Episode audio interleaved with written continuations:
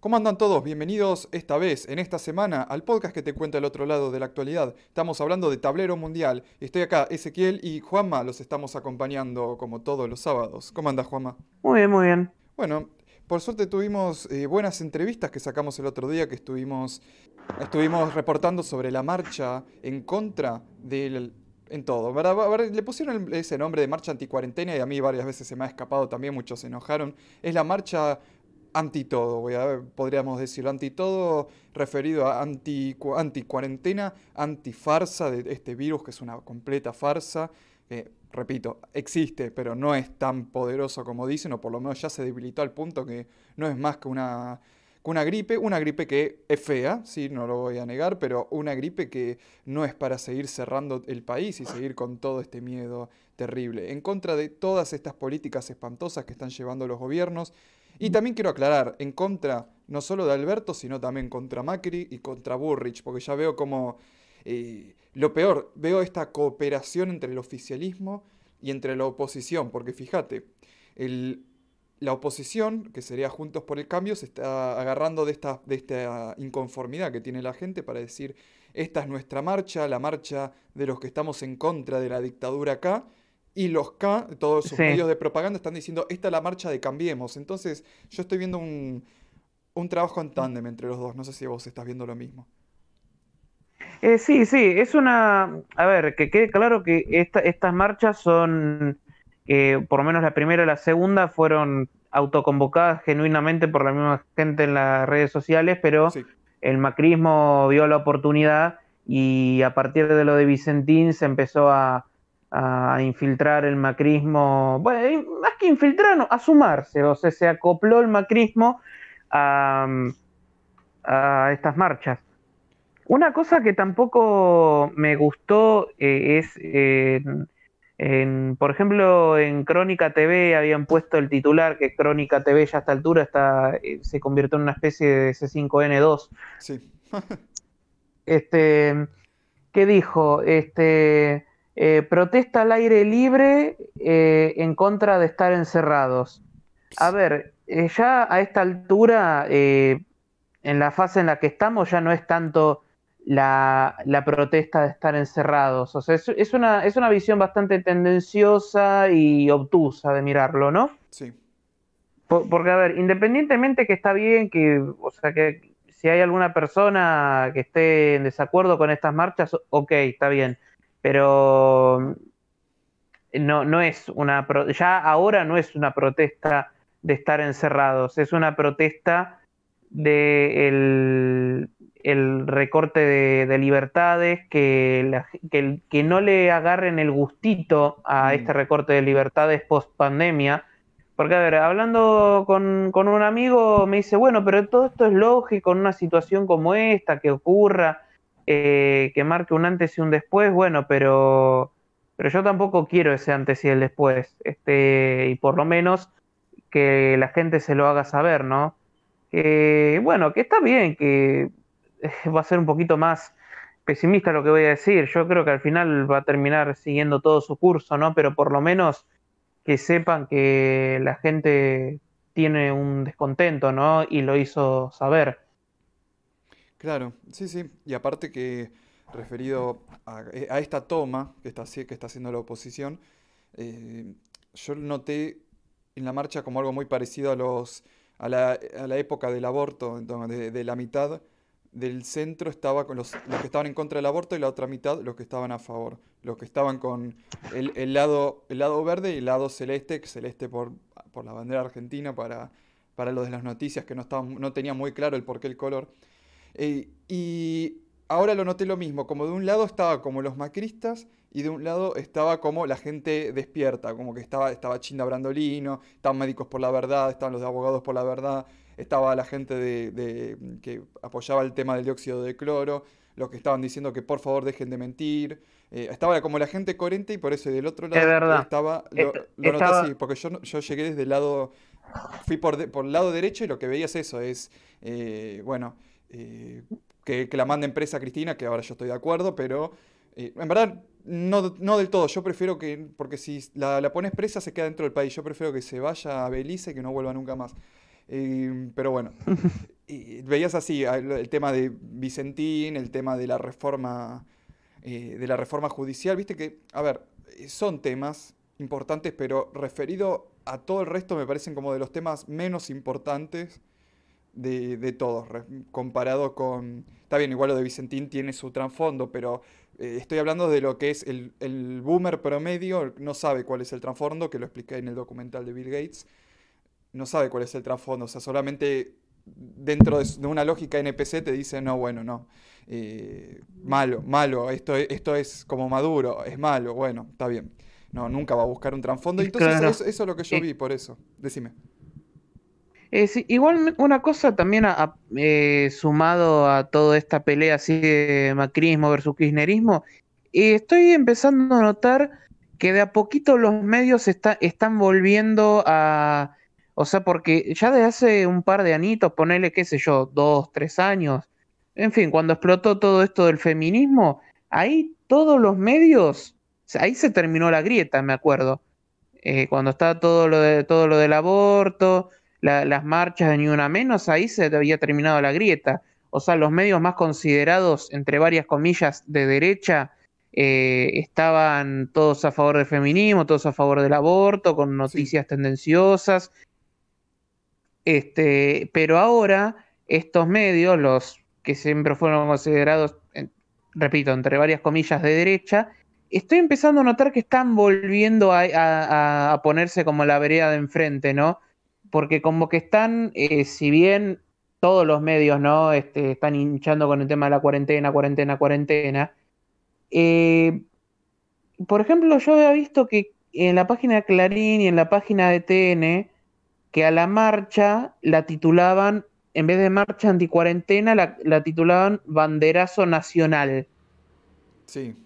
Bueno, pero yo, eh, creo que ahí, creo que ahí hubo un poco de presión del tema de, Cambiemos. Eh, hubo una presión respecto para que pongan ese título. Sí, sí, pero a lo, que voy, que, o sea, se está, eh, están volviendo a, vestirse un poco más de, macristas, ¿no? Otra vez, porque, o, o, de derecha, entre muchas comillas, porque, porque antes, o sea, por ejemplo, con el tema feminismo aborto, era ponías C5N o ponías TN y era más o menos lo mismo en, ese tema. Capaz C5N un poco más hardcore nomás, pero, pero ahora eh, me encuentro como que TN está un poquito más laxo con el tema de la cuarentena, o sea, no, no, no, no, no está que se rasga las vestiduras eh, y, lo, y lo trata medio por otra óptica, o sea, por el tema de las protestas en contra de la reforma judicial y eso o sea, hace un poquito más de hincapié en eso, y C5N en cambio te dice que es la catástrofe de los anticuarentena, de los contagios, etcétera, etcétera. Estoy empezando a notar que de a poquito está retornando eso. Otro ejemplo, por ejemplo, La Nación Más también está, eh, las veces hay que enganchar La Nación Más, eh, lo entra a churar al oficialismo y antes yo me acuerdo que habían, habían debates sobre temas bastante progres, ¿viste? Eh, me acuerdo haber visto ahí en La Nación Más un programa donde, no sé, sentaron a un montón de personas y la verdad, en general, todo era, era una visión bastante más progre. Hasta recuerdo que, que había hablado el chabón este, el de la marihuana de Sebastián Basalo, eh, y dije, mirá, el medio supuestamente derecha, ¿no? Ahora, bueno, insisto, ahora están volviendo un poquito más a la, se acordaron de la, de la pelea oficialismo versus oposición, macrismo versus kirchnerismo. Entre paréntesis, sí. claro. Entre, entre muchos paréntesis. Entre muchos paréntesis, sí. Sí, me recuerda al meme que muchas veces ponían M versus K con, entre paréntesis y me hacían caerme de risa. a ver, escuchemos, escuchemos acá unas pequeñas preguntas que le hicimos a un médico de Médicos por la Verdad en la marcha. Estamos acá en la marcha con el doctor Leonardo González Bayona. ¿Cómo se encuentra? ¿Qué tal? Buenas tardes. Eh, bueno, gracias por venir.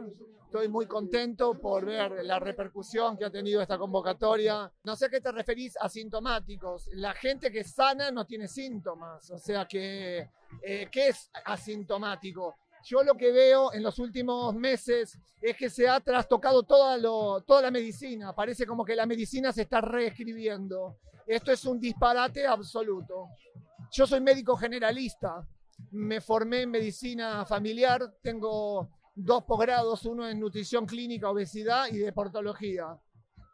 Primero y principal, llama la atención cómo gente que nunca se cuidó, que fuma, que tiene sobrepeso, que es sedentaria, de golpe se rasgaron las vestiduras por, eh, por una cuarentena, ¿no? Proponiendo que todo el mundo sano se encierre, deje de hacer actividad física, coma mal, aumente de peso, o sea, todas las cosas que realmente nos alejan de la enfermedad están guardadas en un cajón, en casa. Entonces, ya la consigna es una farsa. Quédate en casa que te cuido, no. Quédate en casa que te mato. Sabias palabras. Ahora me gustaría empezar con los temas de la semana, los temas más importantes que estuvieron sucediendo. Así que vamos a arrancar.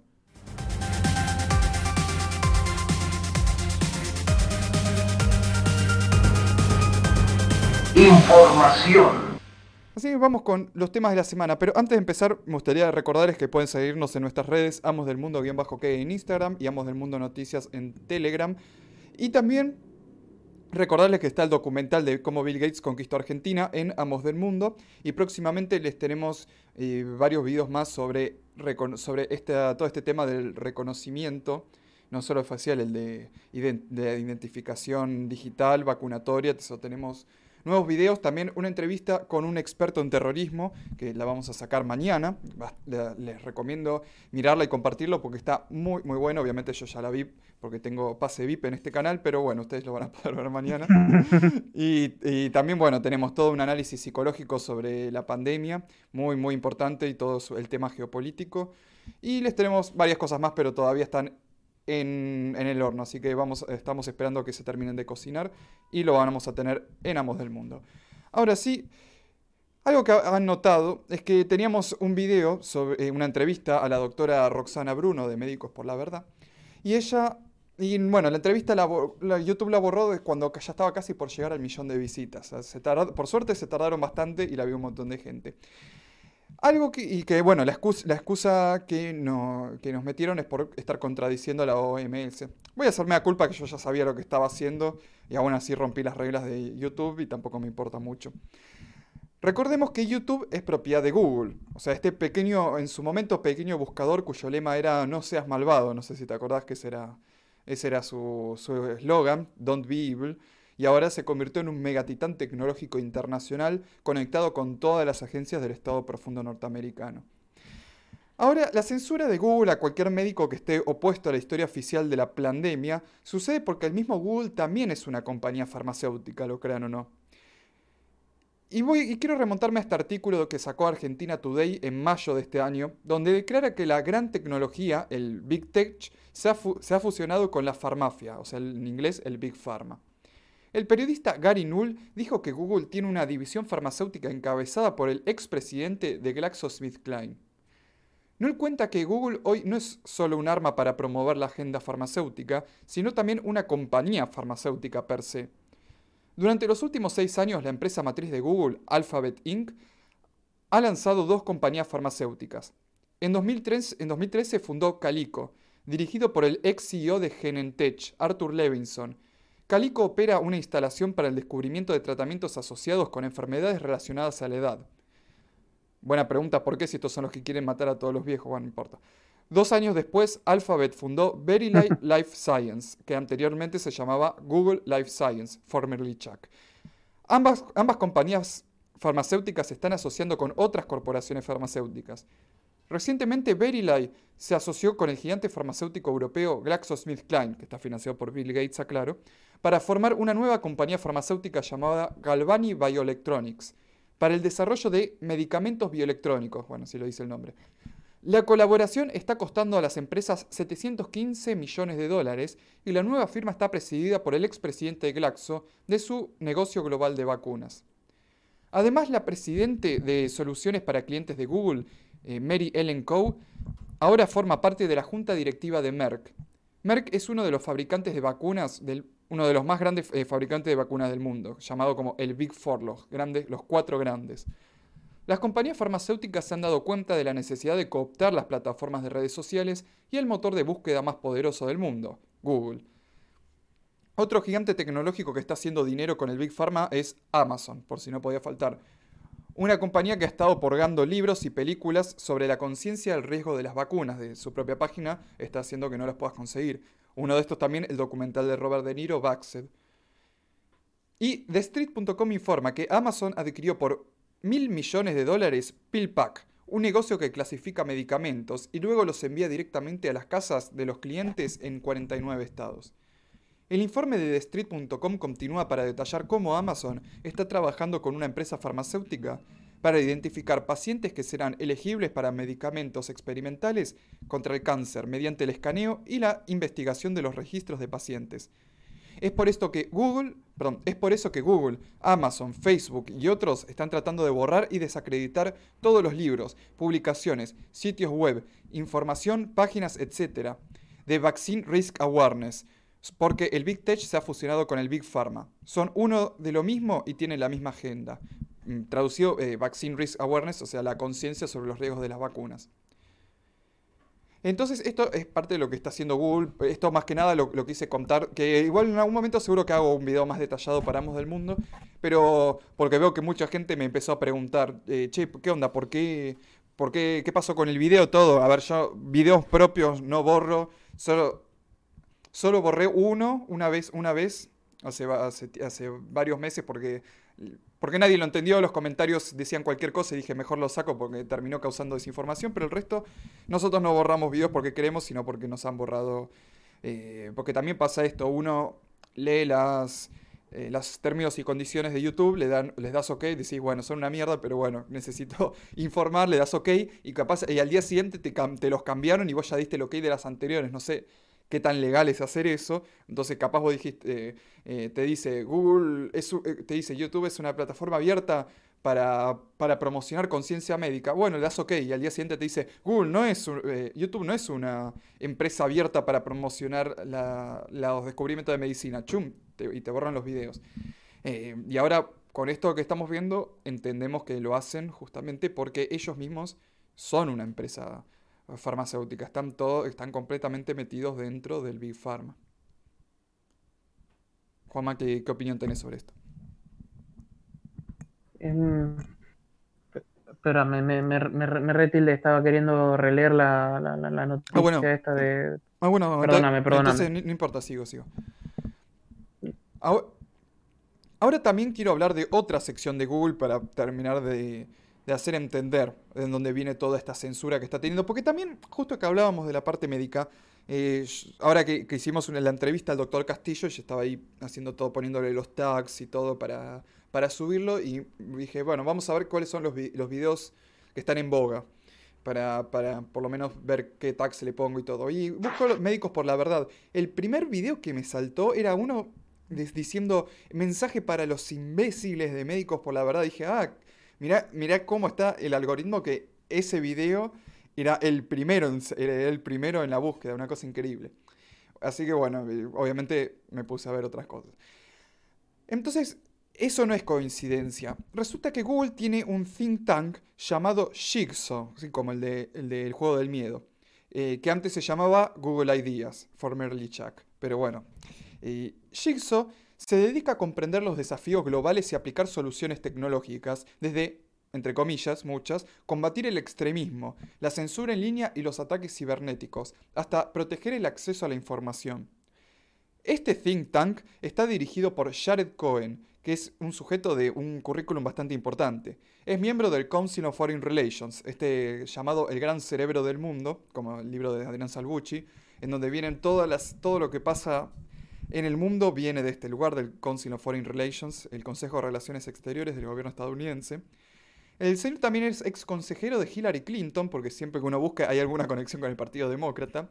Es experto en contraterrorismo, es la tercera persona dentro del gobierno yankee con más seguidores en Twitter y la persona que incitó al mismo gobierno a, a empezar a hacer propaganda por Internet circa año 2009-2010.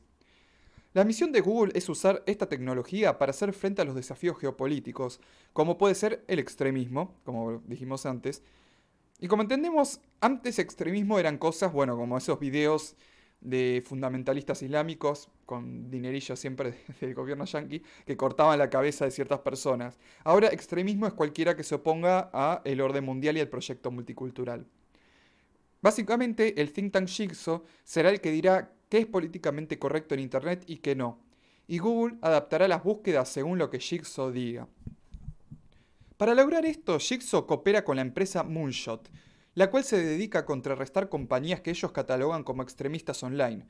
Si uno entra a su página, verá que este supuesto extremismo incluye cosas como que el corona provocó más búsquedas, esto es muy gracioso, que el corona provocó más búsquedas de extrema derecha, un incremento en el supremacismo blanco, teorías de conspiración y lenguaje de odio.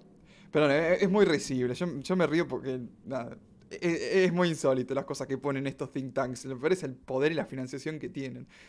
Según Daniel Stulin, la idea de esto, por lo menos originalmente, era para contrarrestar el extremismo islámico, bueno, como expliqué yo también, y hacen que toda búsqueda en países islámicos lleven a páginas anti-ISIS, anti-Talibán y si, posiblemente anti-Irán también, anti-Hezbollah. Ross Frenet, el CEO de Moonshot, dijo que eran financiados por la fundación Gen Next. Ahora, ¿qué es Gen Next? Se titulan a sí se titulan, perdón, pasó una moto a todo lo que da. Se titulan a sí mismos como una organización pionera en combatir el extremismo violento. Una de las personas que ha sido asesorada por esta compañía es Donald Rumsfeld, el secretario de Bush, el, perdón, el secretario de defensa de Bush, el cual es autor de la doctrina de Rumsfeld-Zebrowski, con el que planificaron la destrucción del Medio Oriente y la toma de poder por parte de Estados Unidos, y hoy en día Venezuela. Que recordemos que nosotros la contamos cuando estábamos en la radio explicamos esta doctrina tres meses antes de que apareciera Guaidó. O sea, nosotros ya íbamos, dijimos, va, a aparecer eh, un, pseudo, un pseudo político a decir que él es el verdadero presidente. Aclaro que Maduro me parece una mierda completa, pero bueno, Guaidó también me parece una mierda. Que iba a aparecer un sujeto que iba a decir yo soy el verdadero presidente y iba a comandar una falsa esperanza dentro del país. Y eso fue lo que sucedió tres meses después. Básicamente, para no irme de tema, el fin de todas estas compañías es neutralizar el acceso a Internet a cualquier grupo político, o por lo menos disminuir su utilidad en un 99%, sumado a hacer desaparecer a cualquier medio alternativo que vaya en contra del mensaje establecido por la LIT, como exactamente mm. este que están escuchando ahora. Recordemos que Google no es solo una empresa de informática, Google es la NSA, es la CIA, es el FBI, o sea, es un brazo musculoso del estado profundo. Bueno, y también una farmacéutica, como dijimos antes. Qué, sorpresa. Según Eric Schmidt, el CEO de Google, el futuro de las empresas de tecnología, los gobiernos y las fundaciones como la Bill y Melinda Gates o la Open Society de Soros deberían revisar cada medio alternativo y dejar sin acceso a Internet a cualquiera que no sea parte del grupo privilegiado, porque serán considerados como, como extremistas y una amenaza.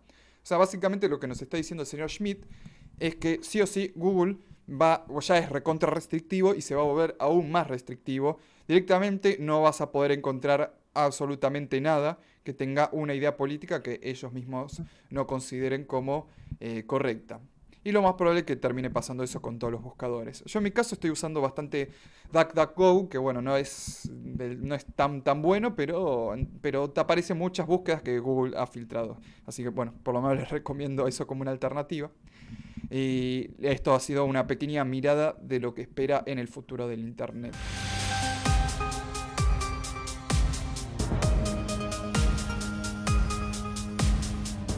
Juanma, vos nos, tenías una noticia bastante importante en geopolítica rusa. ¿Qué, no, ¿Qué nos podrás contar? Exacto, una noticia bastante que sí, llama la atención por lo menos.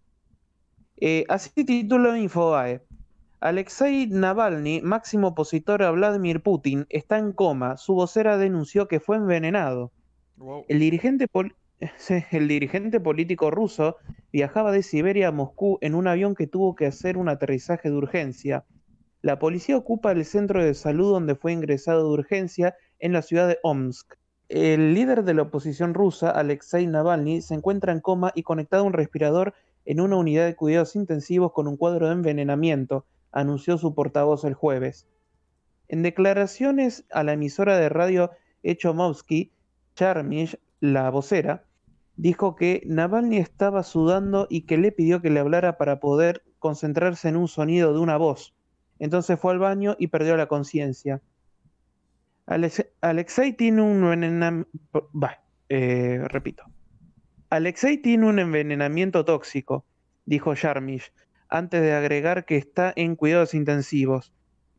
Según las últimas informaciones, los médicos recién darán un parte médico hacia la noche, en medio de las críticas del entorno del dirigente, que se quejan por la falta de información y la inusual presencia policial en el centro de salud donde se encuentra ingresado. Su vocera advirtió que los agentes insisten en revisar las pertenencias de Navalny. Creemos que Alexei fue envenenado con algo mezclado en su té. Eso fue lo único que bebió, perdón, eso fue lo único que bebió esta mañana. Interesante. Bueno, sí, aparte de todo esto, bueno, el Kremlin por su parte dio una comunicación oficial en la que le desea una pronta recuperación, aunque las fuentes de noticias oficiales insisten en difundir la versión que señala que Navalny consumió alcohol y pastillas alucinógenas en la noche anterior y que esa sería la consecuencia de estos abusos sería la, perdón, y que la consecuencia de estos abusos sería la intoxicación. Che, la verdad que los rusos, muy poco inteligentes. A ver, querían hacerla fácil, le hubieran firmado que murió por, coronavirus y ya está. ¿Para qué tanta molestia se tomaron? Y, sí, eh, claro. Bueno, a mí me llama mucho la atención el hecho este de que eh, esté en coma y que posiblemente podría haber sido envenenado. Porque también el sujeto que... Bueno, esto ya pasó con varios políticos en Rusia, viene pasando. Y también el, bueno, el, político, eh, perdonen que ahora no, no, me acuerdo exactamente cómo se llamaba, que, pero fue con quien Putin empezó en política. Eh, al tipo también lo, lo, mataron con envenenamiento. Por lo que, el, el, tipo, era básicamente, a mí me daba risa, estaba leyendo la, la historia de Putin y lo describían al tipo, el tipo era Mauricio Macri, versión rusa, pero impresionante, porque era como, era como, señor, señor, se está muriendo la gente de hambre, ¿no? Bueno, pero mirá, vino el presidente de Estados Unidos, eh, estamos, Rusia está, ahora se está incorporando al mundo, somos una democracia liberal. la gente no tenía ni para comer, seguían la, fila, la fila de racionamiento y el tipo, su, su preocupación era que Estados Unidos le, le aplaudiera y dijera, ah, qué progresista, qué progresista, qué liberal. Y era, no me quiero ir de tema, pero bueno, un poco para mostrar que Rusia después de, después de que mm, abandonó el comunismo adoptó otra cosa que también fue desastrosa. y bueno, un poco también eso, me, sorprende que, haya pasado así. ¿Vos qué crees? ¿Que, están, sacándose, están sacándose encima la oposición? Y podría ser, porque también acá la, nota eh, dice que ya también en 2017 sufrió un ataque menor ¿no? Pero también sufrió otro ataque con una, quemadura con, un químico. Eh, también ya lo detuvieron un par de, veces. Y a ver, eh, también teniendo en cuenta, a ver, de, Putin obviamente se pueden rescatar eh, algunas cosas, pero bueno, hay que... Espero que, la vacuna también espero que la vacuna también, ay Dios mío. Yo igual no me la voy a dar en pedo, pero igual aclaro.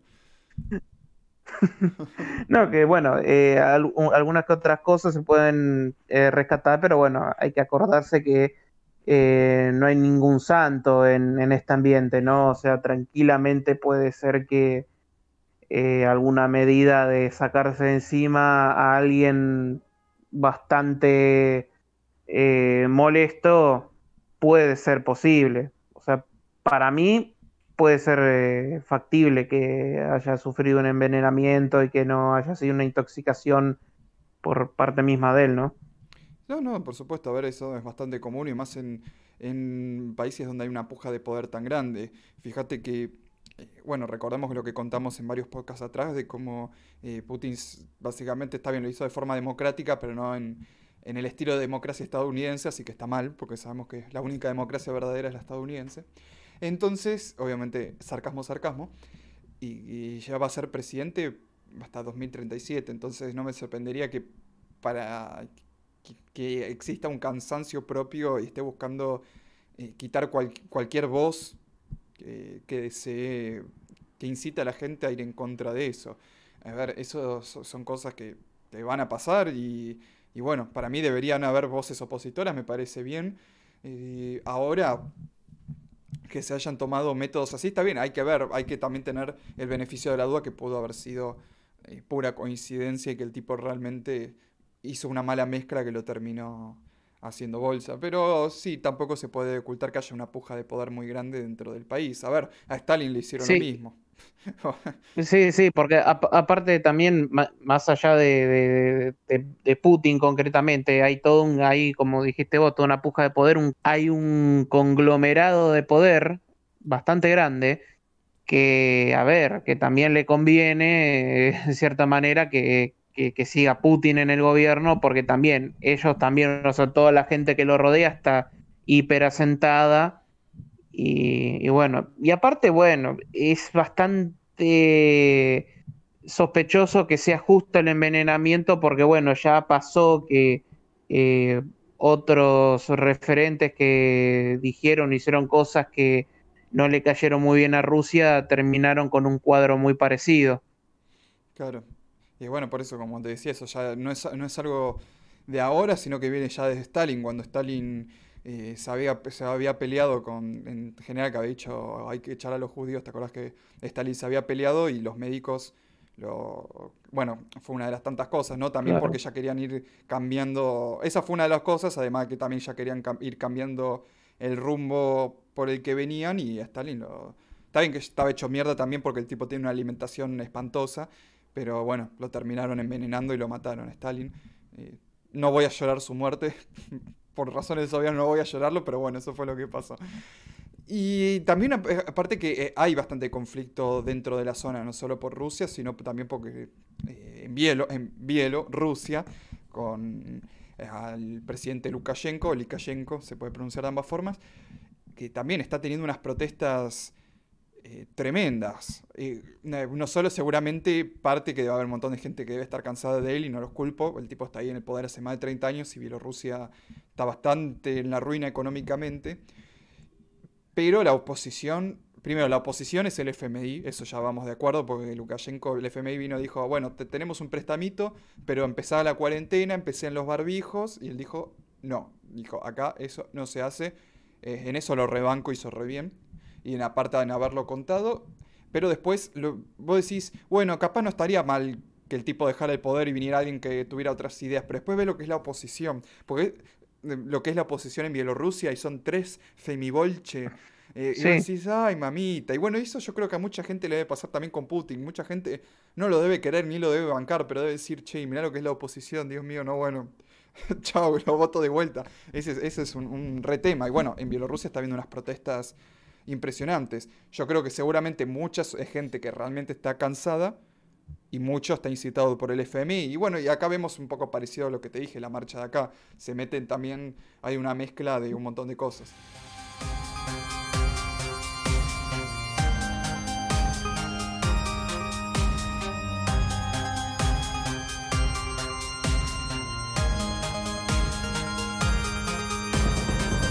Y justo que hablamos de tema de elecciones y descontento político, eh, en Estados Unidos se vienen ya próximamente son las elecciones, ya que tanto hay, hay que ver si el coronavirus no desaparece después de las elecciones. Yo creo que no, no va a pasar, pero bueno, viste que, que, tanto hay conflictos y una vez que pasan las elecciones en Estados Unidos es como que todo se calma. Eh, bueno, lo de Black, eh, Black, Lives Matter sigue habiendo mucho quilombo, que ahora los medios es como que empezaron, ya no lo están hablando tanto seguramente porque da una mirada bastante, bastante negativa, bastante negativa, porque obviamente todo el tema de los negros es, ay, pobres víctimas del racismo, y ahora ves lo que están haciendo y, y le hace a uno decir, bueno, capaz es por algo, porque si me decís que tu forma de, de luchar contra el racismo es quemarle el negocio a un negocio a la gente, a ver, entrar a la Casa Blanca y quemar la Casa Blanca, ¿no? El pobre, el pobre comerciante que necesita vivir. Eh, y bueno. Ah, entonces, ¿quiénes son la oposición al malvado y siniestro hombre naranja? Joe Biden, pedo Joe Biden, sí, pedo Joe Biden. A ver, Joe Biden no solo que tiene grandes acusaciones de pedofilia, pero no me voy a poner ahora con pizza gay ni nada. Eh, es un tipo completamente desagradable, la mente detrás de Obama. Ahora vamos al caso, Obama siempre fue un títere no solo de la, de la Citigroup, sino también del propio Biden, era el que manejaba realmente las cosas de ahí. Pues un tipo que está, es un tipo del Estado profundo completamente alineado y que sigue todo lo que dijo, todo lo que busca el Estado profundo. Así, por eso no sorprende que esté donde está. Joe Biden es un tipo que en este momento se nota que está senil, el tipo cuenta historias mezcladas. Esto creo que lo había contado en otro podcast, que el tipo tiene una historia Sí, sobre, sí. sobre la hija y sobre la esposa, creo que sí, y en un momento las contó las dos al mismo tiempo como si hubiera sido la misma, y la gente, alguna gente se acordaba y decía, che, pero eran dos personas distintas, ¿qué estás contando? Eh, el tipo eh, eh, tiene mala adicción. Había una publicidad donde el tipo eh, hasta eh, un inglés básico y el, o sea, el tipo lo- la oración estaba mal y decís, che, pero no podrían haber regrabado esto, era todas las tomas esta fue la mejor. Entonces, ¿quién sería la persona que va a ayudar al pobre y decrépito pedo Joe Biden? La abogada Kamala Harris. Una, una señora muy, muy interesante, porque la chica, bueno, es una señora abogada que tiene bastante cabida dentro del Partido Demócrata, especialmente en California. Eh, hay, que, hay que recordar, eso tuvo una de las mayores cantidades de votos en California. Eh, El, ba- el bastión demócrata, California, ¿no? el bastión demócrata, que aparte si California se separara, re- eh, recordemos que sería el quinto país en ingresos brutos del mundo. Y es donde están todas las compañías. Ahí tenés lo que eh, por lo menos Jalife Rame llama el GAFAM, que es eh, Google, Amazon, eh, Facebook, Apple y Microsoft. Aunque Microsoft ahora ya con todo lo que está pasando, capaz ya su- ya está superando todo. Bueno, entonces ella tiene, uno sí dice, bueno, tuvo tanto reconocimiento dentro de California, pero también tiene la bancada de estas empresas. La señora Kamala Harris siempre se perfiló con un, bajo un perfil, se el perfil, es un perfil moderado, pero también de una izquierda fuerte. O sea, izquierda fuerte, vamos a crear una izquierda fuerte para lo que es Estados Unidos. O sea, no, no, no se imaginen a, no se imaginen a Chávez, imagínense algo bastante tranqui. Claro. Y, y- Ni, ni, ni del caño, o sea, un, podría decirse un, un kirchnerismo. sí, sí, hasta, y hasta menos. Sí, sí, un un, un Alberto, un Alberto Fernández. sí, me gustó. Porque, o sea, sí, preferible, al- bueno, que ya él mismo se dijo que más que un peronista es un demócrata estadounidense. Sí, e- es necesario hacer la aclaración que más que no un Alberto Fernández, porque si se dice un kirchnerismo, viste, Eh, el kirchnerismo engloba a la propia Cristina, el sector más chavista, o sea, no, sacando, como dijiste vos, un Chávez, no, un, sí, un Alberto Fernández. Sí, un Chávez era algo parecido, era Bernie Sanders. A ver, Sanders tenía sus cosas que, a ver, tengo que decir, eh, el tema, por ejemplo, el tema médico y universitario, estaba bueno lo que hablaba, pero es 100% imposible que eso fuera a suceder en Estados Unidos. Eh, y es un tipo que está puesto ahí, que estaba puesto para la gilada, para que le aplaudieran y le dijeran, sí, camarada Bernie, sí, sí. Después cuando perdiera dijeron, ah, bueno, vos tenés este tipo que no va a hacer Sí, absolutamente nada de lo que yo les prometí. Sí, una, una, una acumula votos para el próximo candidato demócrata que elijan, ¿no? Sí, con lo mismo que, que acá fue Spert, sí, sí. Y entonces ahora, volviendo acá a Kamala Harris, y, bueno, también eso, porque ella, ella es como una izquierda moderada, se podría decir, vuelvo a aclarar, así como, como Alberto Fernández podríamos decir, y especialmente porque hoy en día podríamos tomar al Partido Demócrata casi como una coalición de ideologías. Eh, a ver, en el Partido Demócrata no es que realmente sean gente de izquierda, son gente con, son socialdemócratas con una idea un poco capaz, algunos con alguna cosa, idea social, pero sigue siendo el mismo el liberalismo estadounidense, a ver, no, no cambia mucho en, en eso. Sí, a ver, este, a ver, la- las invasiones a Medio Oriente van a seguir estando el partido que esté en el gobierno, ¿no? El que sea. Claro, de- o sea, digámosle es un liberalismo fuerte, eh, pero estadounidense, no del tipo anarquista tipo Mora, sino un, uno tipo estadounidense, más tipo expert, pero como que tiran a la izquierda con un tinte socialdemócrata, con un capitalismo fuerte, o sea, cual- son... Liber Progre. Sí, sí, son unos liber, son unos liber progre, vamos, vamos al caso, es muy difícil catalogar lo que se han convertido estos sujetos, la verdad que es un, un desastre, en ese caso te digo, prefiero a los republicanos, a pesar que me parecen una mierda también.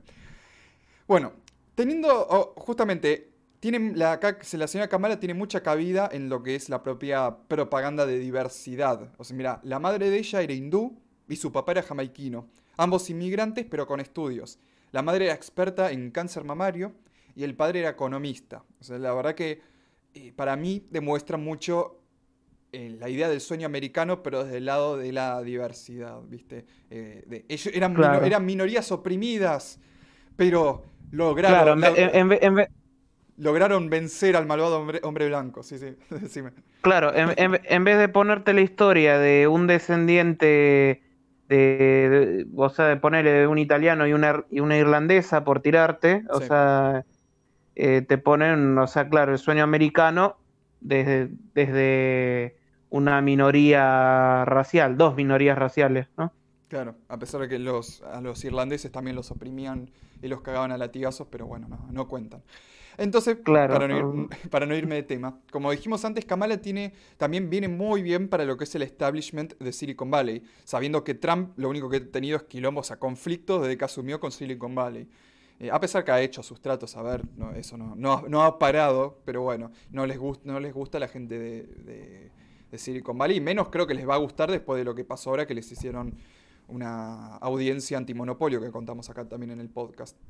Eh, y también algo muy importante que hay, que recordar, que esto, bueno, seguramente muchos lo saben, que la mayoría de trabajadores traídos con la famosa, la famosa visa de trabajo y de pasantías eh, en Silicon Valley son de origen hindú.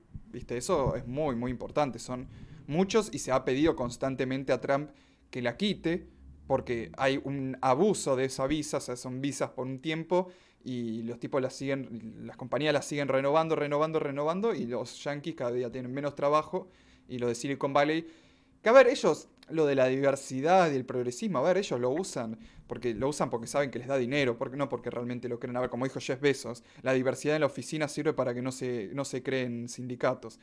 Eh, entonces, esto da una buena, una buena imagen para toda la gente de origen hindú dentro eh, de Estados Unidos, especialmente ahí no sé si, lo que no sé si en, en California piden DNI para votar, porque hay muchos estados que no lo piden, ahí eso me olvidé de revisar, lo debería revisar. Si alguno lo sabe, me lo deja en los comentarios los que están escuchando YouTube. Y algo que justamente si yo combino todo esto que vengo contando de la señora Kamala, que parece una señora muy inteligente, fuera que yo no la votaría ni en pedo, eh, es, el, es el hecho de que si Biden está tan mal de la cabeza, lo único que me hace decir es que realmente la presidente va a ser ella.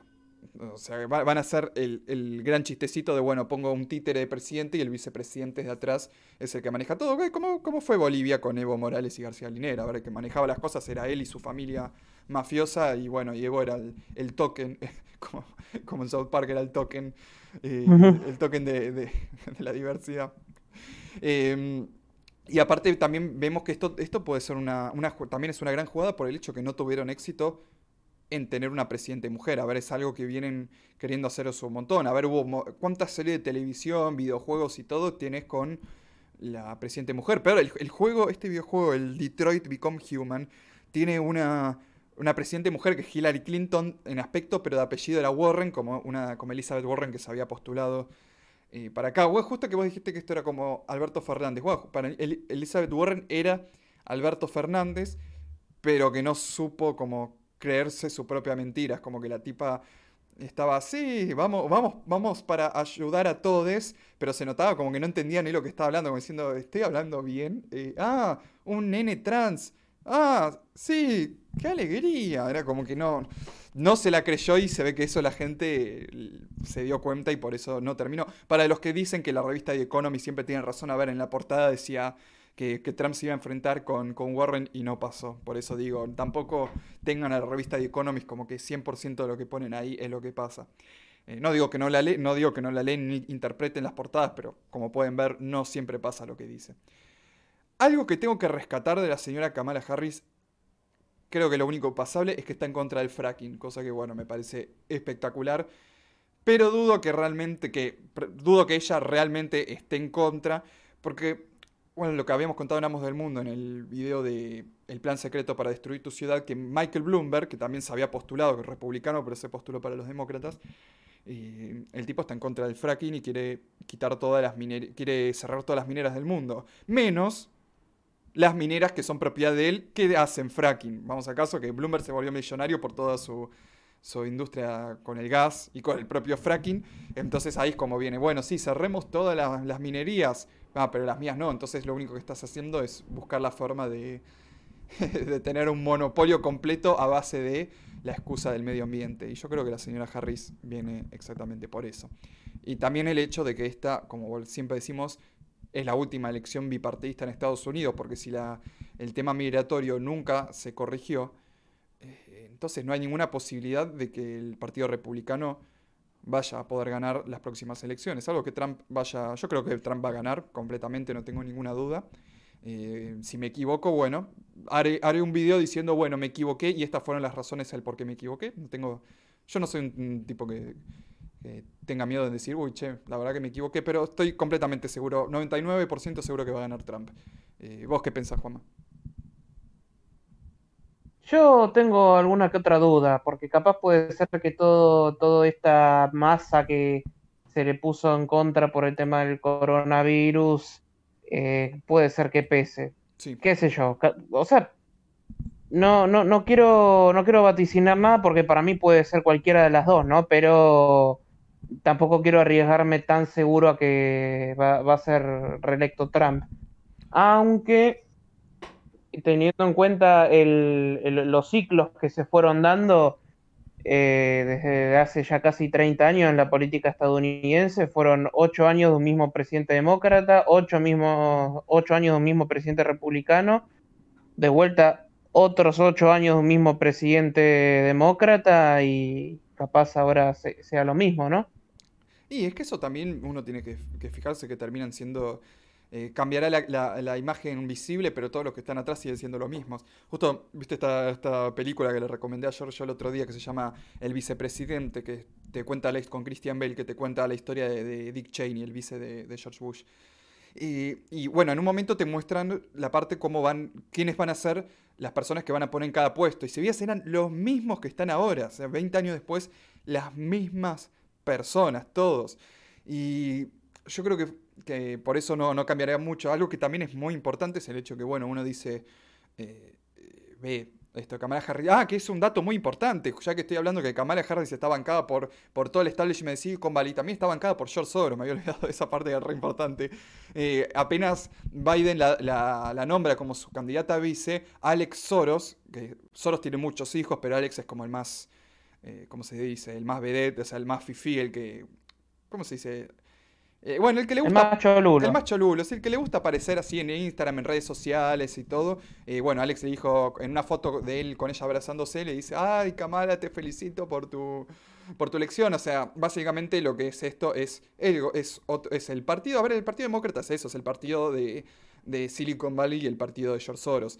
Eh, que también están, a ver, como digo, no cambia mucho porque, el, como mostramos también en el video de, de quién controla Bill Gates también están bancados, el Partido Demócrata también está bancado por Bain Capital. O sea, eh, Mitt Romney, que siempre fue republicano y siempre se postuló, y él se postuló en 2012 contra Obama eh, por el Partido Republicano, eh, sus compañías también financian al Partido Demócrata. A ver, viste, que, viste que hubo un re escándalo en su momento con, con este que era homosexual, que Básicamente esa es la única, creo que la, la, única cosa en su campaña que tenía, no, no recuerdo otra cosa. Pete Buttigieg, creo que se pronunciaba así. Bueno, Buttigieg estaba, tenía un gran financiamiento por parte de Bain Capital, por eso no sorprende todo lo que pasó, también que hubo, una acusación de, ¿cómo se dice?, de que, hubo votos falsos, y, por eso no me sorprendería por la cantidad de dinero que venía de Bain Capital, que también financian a Joe Biden, le ponen un montón de dinero, casi todos le ponen dinero a, a, Bernie Sanders también, Bain Capital pone dinero a más demócratas que a republicanos, a pesar de que su fundador es un republicano. Entonces ahí vas viendo estas cosas. Y, justo que decimos, bueno, es el partido del establishment de Silicon Valley. Ese, es otro tema importante, vos podés cambiar al... Fuera que, entende, a ver, entendemos que, lo voy a decir de un lado normi, a ver, entendemos que son todos títeres, a ver, eso lo entendemos. De un lado normi, eh, vos podés cambiar al político con tu voto, pero a, estas compañías no las podés cambiar, o sea, vos no podés votar para que desaparezca Microsoft. Entonces, estos tipos siempre están ahí y no va a haber realmente un cambio. Y Trump no se va a poner a Bill Gates, perdone que les rompa su... Si alguno acá cree en, en perdonen, pero Trump está completamente alineado con Bill Gates. Y próximamente vamos a sacar un video en Amos del Mundo respecto a eso. O sea, la, cosa sigue ahí. O sea, salvo que realmente haya un político que logre tener un poder tan grande como para poder oponerse a todas estas compañías, la cosa en Estados Unidos no va a cambiar. Lo único que va a cambiar es cuando China se termine, se termine comiendo, comiendo absolutamente todo. Eh, me gustó la aclaración que hiciste de lo de, China, porque cada, vez viene más, más, más, más, más grande, ¿no? Y sobre lo que dijiste esto de Trump, y sí, eh, ya sé que a, algunos puede ser que se les caiga un ídolo o se les quite la ilusión porque, a ver, eh, siempre hay que tener en cuenta, eh, si aparece alguno que parece bastante antisistema, hay que verlo. Primero hay que ver, investigar en, eh, si tiene algún chanchullo, y bueno, y en el caso de que sí, bueno, hay que considerar que es una elección entre un malo y un peor, ¿no? Como fue en estas elecciones del 2016. Que a ver, también este, Trump con los discursos que tenía en la campaña, a ver, a cualquiera eh, de nosotros así que, que abogara por un nacionalismo, te recompraba, te sí, obviamente, cuando decía eh, es el derecho, es el principal derecho de todas las naciones poner su propio interés primero, eh, no tenemos que no tenemos que tener miedo, o sea, era un discurso que que, salías adorándolo, ¿viste? O sea, te, llenaba el pecho. Pero bueno, ya después con todas estas cosas eh, y sabiendo todos los lazos que tiene, no, no se lo puede tomar como el, el gran antisistema. Puede tener otras cuestiones desde capaz de un punto de vista sociocultural que no le da tanta cabida al progresismo. Bueno, sí, pero bueno, tampoco hay que, en fin, no hay que poner en el, pedestal a nadie de una, ¿no? Así tan pronto. Y es que el tema que hay que entender que Estados Unidos, eh, sí, a ver, geopolíticamente está delimitado como un, mm, como un país, por lo menos si uno mira el mapa, está delimitado como un país, pero Estados Unidos es una corporación, es una empresa, es, todo, es una empresa que adentro tiene otras empresas. Entonces, Trump Puede ser que tuviera todo su discurso supernacionalista, a mí me encantó, por supuesto, yo en este momento, si fuera estadounidense, lo volvería, la verdad que sí, lo volvería a votar a Trump porque realmente tampoco es como que eh, lo prefiero mil veces antes que, a Joe Biden, a cualquier otro. Pero, eh, por eso, Trump podría haber venido con cualquier discurso nacionalista. El tema que cuando se sentó en la silla, en, en la oficina oval, se dio cuenta que Estados Unidos no está para no está acá para gobernar y darle, darle beneficios y felicidad a su pueblo. Están ahí para ganar plata. Entonces, eh, ahora eh, todo el tema, ahora vienen las farmacéuticas y las farmacéuticas van a ganar plata, las empresas van a ganar plata, porque no es como, no es lo que te dice Spert, no es lo que te dice el Partido Libertario. A ver, Estados Unidos, las, todas las empresas de Estados Unidos dependen del gobierno. Y busquen en internet, hay un PDF. Un, un, un ejemplo nomás, un, un ejemplo nomás General Motors, el 50% de sus acciones pertenecen al gobierno de Estados Unidos, que lo tuvo que rescatar, creo que justamente después de la crisis del 2008.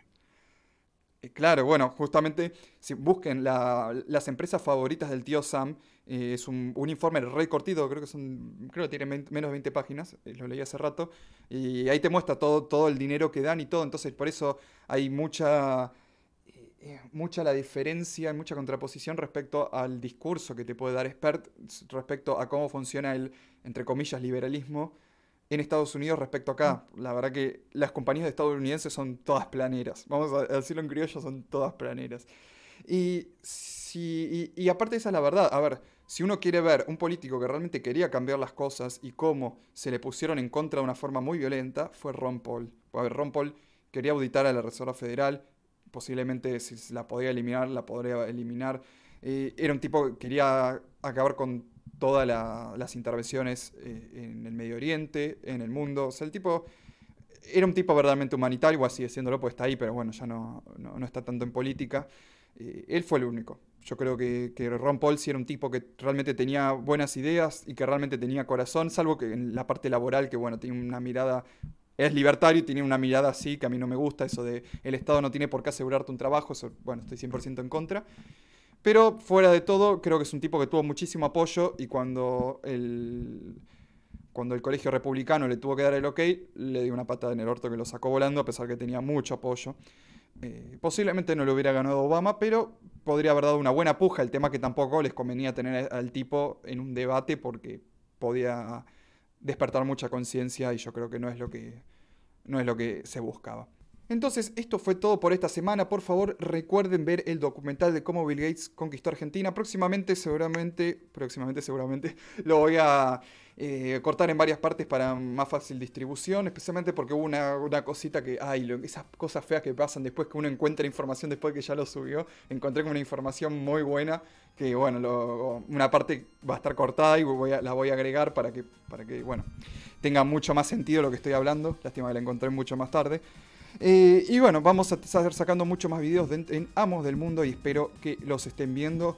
Eh, le quiero agradecer mucho a la gente que nos acompañó, también que estuvo en la marcha, que nos acompañó, que nos saludó, eh, que tuvo bueno, muy buena onda con nosotros. La verdad que significa mucho el apoyo del público, lo que nos mantiene nos mantiene siguiendo con esto, viste los, sus buenos comentarios, hasta sus, críticas y la, crítica es constructiva, a mí me encanta. Obviamente crítica constructiva diciendo, chicos, me parece que esto podría ser así, no, no, no, no vayan críticas, eh, es una mierda, todo una mierda.